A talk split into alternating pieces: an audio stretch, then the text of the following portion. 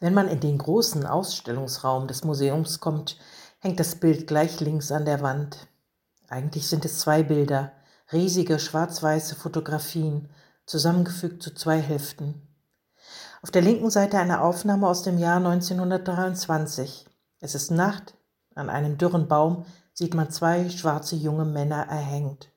Und vor dem Baum liegt noch jemand, ebenfalls ein schwarzer junger Mann, tot auf dem Bauch mit großen Wunden am Körper. Die drei sind nicht allein auf dem Foto. Hinter ihnen in einem Halbkreis drängen sich viele Männer, weiße Männer, junge und alte. Sie haben Mützen auf, sie schauen entweder die Ermordeten an oder direkt in die Kamera. Sie lächeln fast alle. Ein Foto, Sonntagslächeln, hinein in das Blitzlicht der Kamera. Man staut, wie nah sie alle beieinander stehen und wie nahe am Baum und an den Gehängten. Das Foto ist echt, aus dem Jahre 1923 und darunter steht, dass man die drei Schwarzen wegen Raub gemeinsam gelyncht hat. Man kann eigentlich nicht lange auf diese Szene schauen, obwohl es einen Moment dauert, bis das Auge die Szene sortiert hat. Etwas schneller ist da das Herz. Sofort schlägt es schneller und sagt den Augen erst, schau hin, Schau genau hin.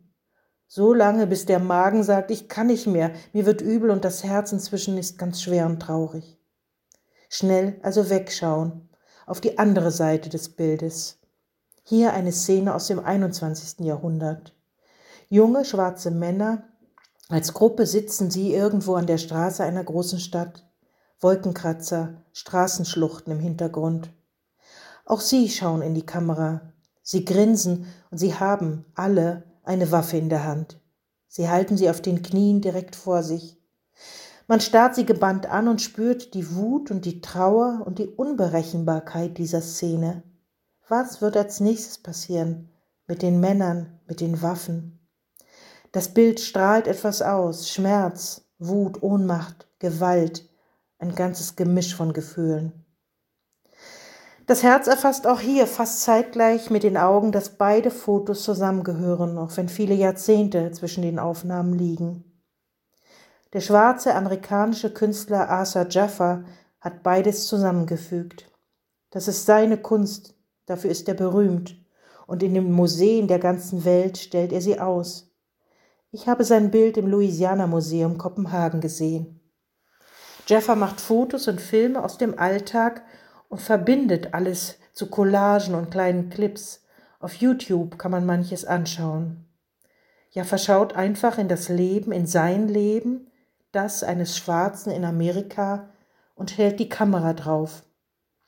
Oder er sucht in alten Archiven und Fotoalben nach Szenen früherer Zeiten. Er sagt, so sieht es aus, unser Leben, in Amerika. Doch nicht nur dort, so schaut es aus, das Leben an so vielen anderen Orten der Welt. Für Arthur Jaffa haben diese Bilder eine Wurzel. Es ist die Urschuld der Amerikaner, so nennt er es, nämlich die Sklaverei. Sie ist die Wurzel des Rassismus, den es bis heute gibt und der von Generation zu Generation weitergetragen wird. Asa Jaffa hat 2019 in Venedig den Goldenen Löwen der Kunstbiennale bekommen, einen sehr renommierten Preis. Ein Jahr später, 2020, wird eine Woche lang sein wichtigstes Werk Liebe ist die Botschaft, die Botschaft ist tot, kostenlos von mehreren Museen in alle Welt gestreamt. Sieben Minuten Film, Szenen aus dem schwarzen Leben, dem Alltagsrassismus in den USA, mit Musik von Kinyu West unterlegt. Anlass war die Ermordung von George Floyd und das weltweite Entsetzen und das klare Gefühl, dass es genug, endlich mehr als genug ist mit der Verachtung, Trennung, Verletzung und Tötung schwarzer Menschen. Es ist genug, genug Gewalt, genug Krieg, genug Hetze, genug Mobbing, genug Kränkung, genug einander sich schlecht machen, genug Waffen bauen, Waffen verkaufen. Es ist genug. Wann ist es endlich genug? Das fragt sich der Prophet Jesaja. Er hat genug vom Unfrieden, vom Krieg und er fängt an zu träumen vom Frieden, vom Shalom. Shalom ist das hebräische Wort für Frieden, aber es meint nicht nur die Abwesenheit von Krieg. Shalom ist mehr. Es ist Frieden der ganzen Schöpfung, der Menschen untereinander, der Tiere untereinander, allen soll es gut gehen, alle sollen das Leben in seiner Fülle genießen. Nicht nur die eine reiche Seite der Welt, die wohlständige Seite, die Mauern und Zäune baut, damit ihnen niemand etwas wegnimmt. Frieden wird erst, wenn es überall Frieden gibt. Es ist ein Trugschluss zu glauben, dass nur ein Teil der Menschen in Frieden leben kann. Mir gefällt deshalb das Bild der Friedensdekade in diesem Jahr. Es zeigt, alles hängt mit allem zusammen, die Menschheit miteinander.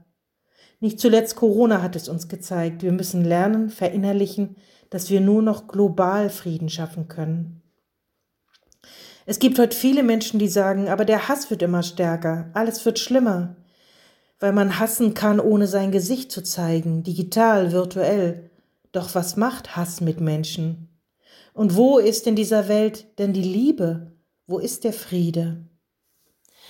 Ich selber möchte mich nicht abfinden mit dem alles wird schlechter, überall ist Hassgerede. Auch ich bin oft entmutigt, ich bin fassungslos, ich bin traurig. Ich bin auch nicht frei von Wut, von Vorurteilen, von Abwehr, aber mir geht es auch wie Jesaja. Ich höre nicht auf, daran zu glauben, dafür zu beten und etwas dafür zu tun, dass Liebe, dass Friede sein kann. Und dafür helfen mir diese alten biblischen Texte, Dazu hilft mir in jedem Jahr die Friedensdekade. Dazu hilft es mir, immer wieder Ausschau zu halten nach dem, was dem Leben dient, was Mut macht, was uns hilft, Gutes zu tun. Frieden fängt klein an, mit uns selbst, ganz nah. Es fängt damit an, ob wir auch mitmachen würden zu hassen, Gewalt anzuwenden. Fotos wie das am Anfang. Wo waren die, die Stopp gesagt haben in dieser Szene? Reichweite Frieden, sich die Hände reichen, erstmal zu den Menschen neben mir. Gott gebe uns Tag für Tag die Kraft dazu, Frieden zu schaffen, Liebe zu leben und unseren Glauben an die Zukunft und das Gute zu bewahren und ihn weiterzugeben an die Generationen nach uns.